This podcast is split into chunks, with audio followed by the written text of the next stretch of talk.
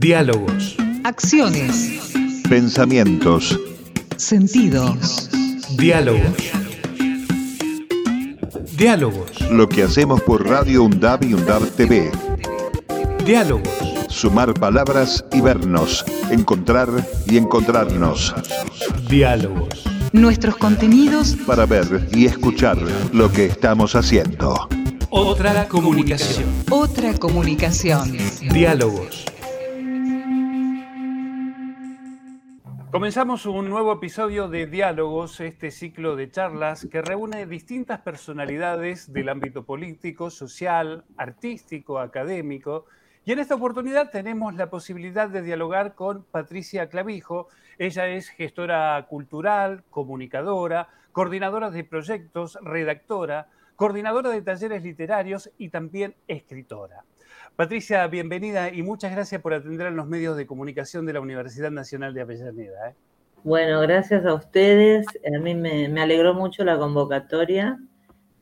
Me sentí muy, muy este, feliz porque además este, el primer día que se abrió la, la universidad, soy de aquel primer día de, del año 2011 Exacto. que, que estuvimos en la camada de, de gestión cultural y que realmente nosotros, yo te- este, trabajé en el equipo técnico. 10 durante 10 años este, par- participé en el equipo técnico de la UNDAD, este, así que bueno, es, es- es una casa muy querida para mí. Bien, entonces vamos a empezar por- justamente por eso. En tu larga trayectoria vamos a comenzar porque sos gestora cultural. ¿Qué te llevó a gestionar culturalmente proyectos y demás cuestiones? Mira, eh, yo empecé a finales, a mediados de los 90, eh, presentando proyectos en la Secretaría de Cultura. Eh, en ese momento estaba Hugo Caruso y sin siquiera decir soy gestora cultural, uno presentó proyectos y nos fuimos armando distintos equipos. Empecé con los talleres literarios, que, yo ya había hecho yo talleres literarios, después me había metido a hacer cursos de coordinadores. Y bueno, eh, como mentor lo tuve a, Caruso, que fue un tipo que te dejó hacer y que fue guiando también un poco porque él ya venía con una trayectoria. Y después uno fue desplegando alas y bueno, generé un, montón de actividades que siempre con trabajo en equipo, que me parece que es fundamental, ¿no? La gestión cultural es un trabajo en equipo y de territorio. Y siempre también eh, muy ligado a lo que era todo eh, las letras, ¿no? Porque era un poco mi especialidad en ese momento. Claro, vos, ¿desde cuándo comenzás a escribir o, o cuándo se te despierta esta No. posibilidad de la escritura? No, desde muy chica, desde muy chica. Eh, desde la juventud, desde la primera juventud, ya que estamos nosotros atravesando nuestra segunda juventud, podemos decir desde la primera juventud. Eh, bueno, y se me dio por hacer talleres, pero siempre, siempre, aunque sea de maestra particular, de maestra de apoyo en el barrio, siempre me gustó la docencia. Ajá. Y el tema de los talleres es muy interesante porque primero es la cocina de lo que uno quiere aprender a hacer y más allá de eso, no tenés que cumplir esto de un programa que te pueda exigir lo que es una institución formal. ¿no? Muchas veces la gente me pregunta, bueno, ¿y qué das? Y yo te hago una lista de lo que doy, pero nunca Claro. sé hasta encontrarme con el... Yo doy los talleres literarios municipales en este momento y después doy talleres privados, ¿no? Pero cuando comienza cada año también hay que ver con qué grupo de gente vos te encontrás para empezar a trabajar. Yo no tengo un programa, yo tengo cosas que le pueden interesar a la gente, eh, temas que son fundamentales. Eh, yo me especializo más en lo que es el tema de cuento. Pero también me encuentro con el vecino que recién empieza, eh, entonces... eh, Es decir, te vas adaptando concretamente a darle las hay que ver el grupo, sí, sí, sí, hay que ver el grupo y hay además, eh, pero además es lo que tiene lindo que los talleres, he llegado a tener talleres de gente con, de 20 años con gente de 80 y eh, la retroalimentación que se produce Claro. es maravillosa. Claro, me es imagino. maravillosa. Me imagino Y eso por ahí no te lo da eh, la, la formación, digamos, la cuestión formal de la educación, porque uno tiene que eh, cumplir un, un programa y, y toda una serie de cosas que, bueno, se me dio más por los talleres que me parecían que tenían más que, que ver conmigo. Recién hiciste hincapié en la docencia, es decir, esta pasión que se te despertó de muy temprano, conjuntamente con la escritura. ¿Qué comenzaste a escribir? ¿Qué es lo, lo- lo primero que este, pudiste esbozar en un papel? Cuentos, Cuentos. pequeñas historias, ni siquiera los llamaría cuentos, ¿no? Si No poesía como hace la mayoría de los escritores, ¿no? No, porque yo este, empecé desde los, a los 11 años empecé a leer a Cortázar, cosa de locos. Entonces, algún, Casi, casi nada.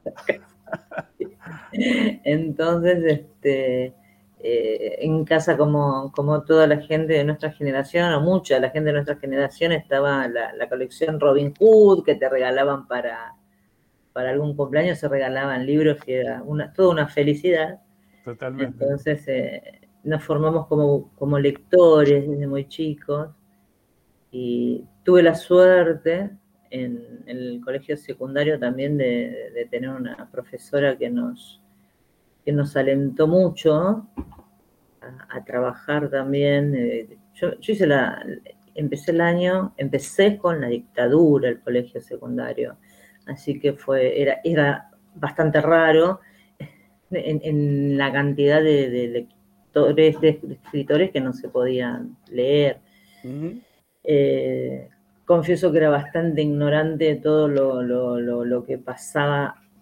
Al, yo tenía 12 años.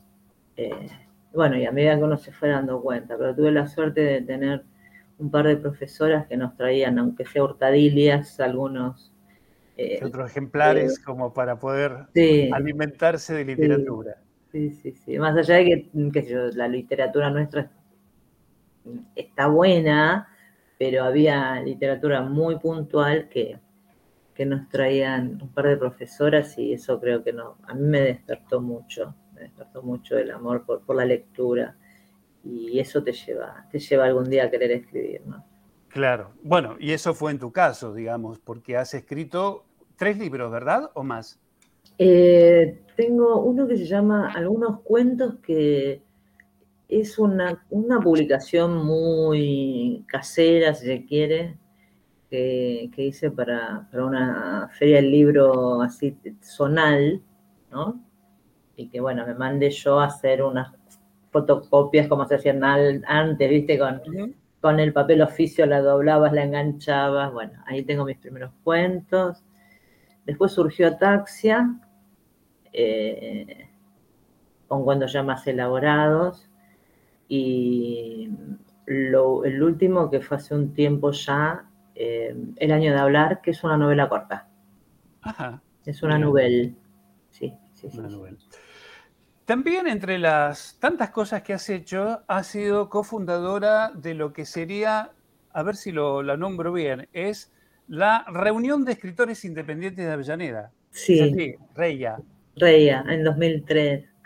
¿Qué Sí. te llevó a hacer eso? ¿Qué te Eh, llevó, mira, a- Nos encontramos en ese momento con, con la gente que nos juntábamos en los encuentros literarios, después se sucedía el café, la charla, la cervecita.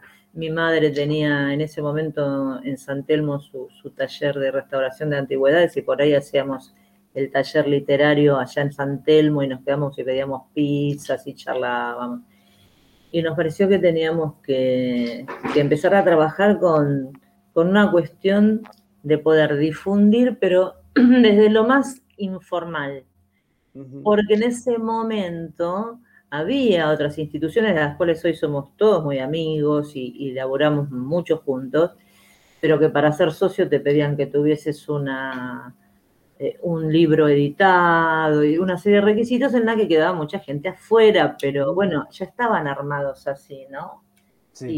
Y dijimos, bueno, vamos a hacer algo más informal donde eh, podamos juntarnos y, y felizmente además con las de- demás instituciones hicimos después un montón de, de, trabajo juntos, de, reuniones, de cafés literarios, de las ferias del libro que se organizaban acá en Avellaneda, que eran ferias del libro no, no, no, tan gigantes tipo hollywoodenses como puede ser la, que tenemos en Capital, sino que estaban pensadas con el territorio. Entonces se invitaba a escritores de Avellaneda, las instituciones de Avellaneda, las librerías cooperativas, Por supuesto que venían las eh, editoras más grandes también, pero tenía otra mirada, ¿viste?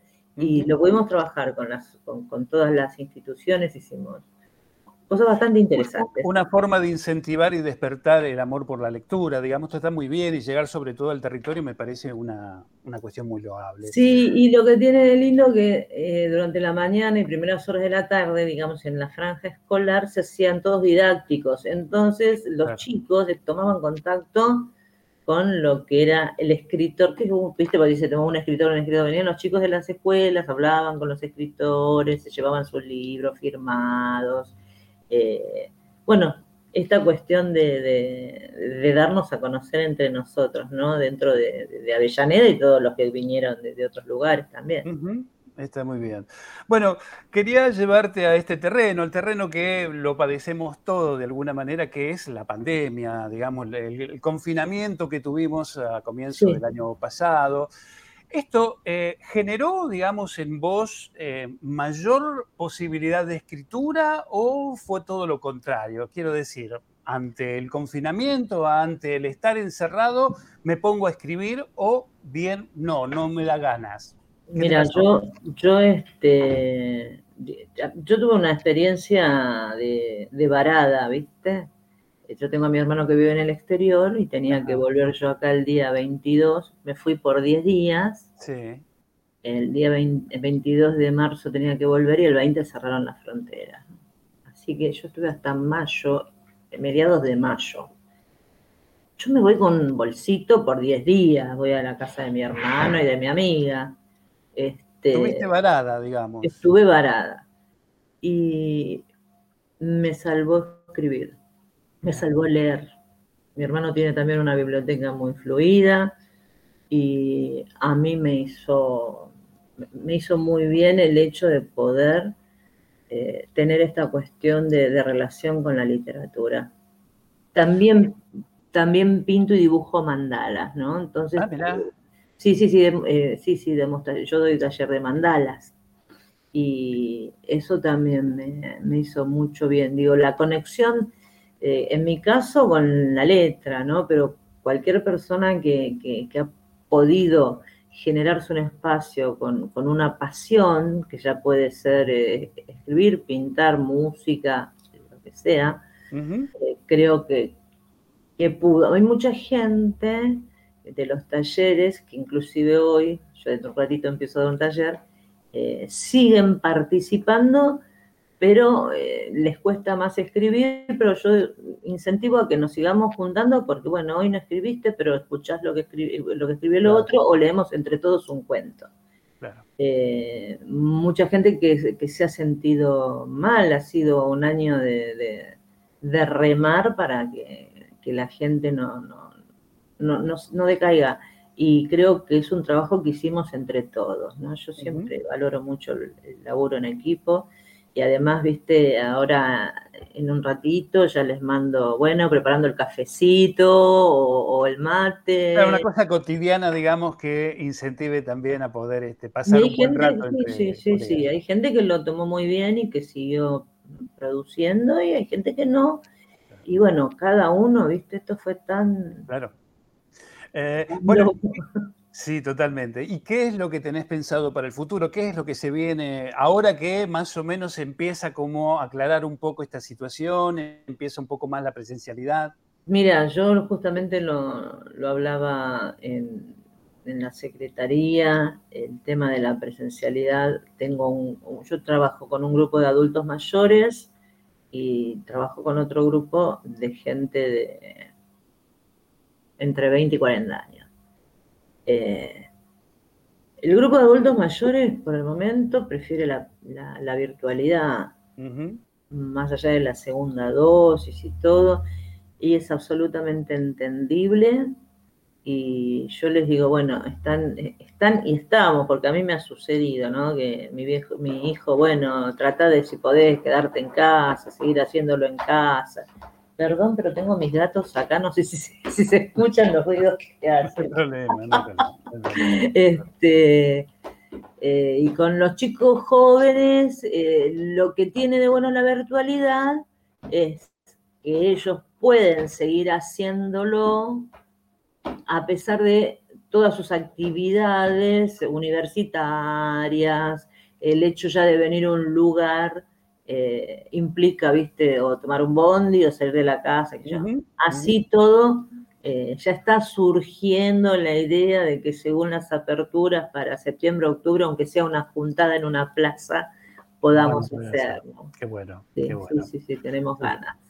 Eh, Patricia, bueno, ha sido realmente un placer poder dialogar, hablar de la literatura, de lo que a vos te ha representado en todo este tiempo la literatura y lo que venís haciendo también como gestora cultural. Así que agradecerte esta, esta charla, este diálogo que hemos tenido. Y como digo siempre, el arte es la mejor herramienta para embellecer la vida. Y en eso este, evidentemente lo has proporcionado. Sí, sí, tal cual. Y sabes qué te quería comentar. Eh, que yo dejé en la universidad, en la biblioteca de la universidad, y, eh, al rector Calzoni, que este, este año saqué el libro de El Riachuelo, eh, Realidad y Deseo, que es una eh, propuesta de gestión cultural, que surgió a raíz de un concurso que organizó Acumar y la Universidad de Lanús. Y entre los seleccionados ganadores estuve, y bueno, ya que uno estuvo tanto tiempo encerrado, hice una, publicación de mi trabajo que fue galardonado eh, y que está a disposición para las bibliotecas que, quieran consultarlo. trabajé con mucha información y, me gusta difundir para quien tenga ganas de, meterse un poco en el tema ambiental de Riachuelo. Está muy bien, está muy bien y felicitaciones entonces por eso. Nuevamente un agradecimiento, Patricia, muy amable. Te agradezco a vos tu llamado. Te agradezco. Saludos. Hasta luego. Diálogos. Acciones. Pensamientos. Sentidos. Diálogos. Diálogos. Lo que hacemos por Radio UNDAB y UNDAB TV. Diálogos sumar palabras y vernos, encontrar y encontrarnos. Diálogos. Nuestros contenidos para ver y escuchar lo que estamos haciendo. Otra comunicación. Otra comunicación. Diálogos.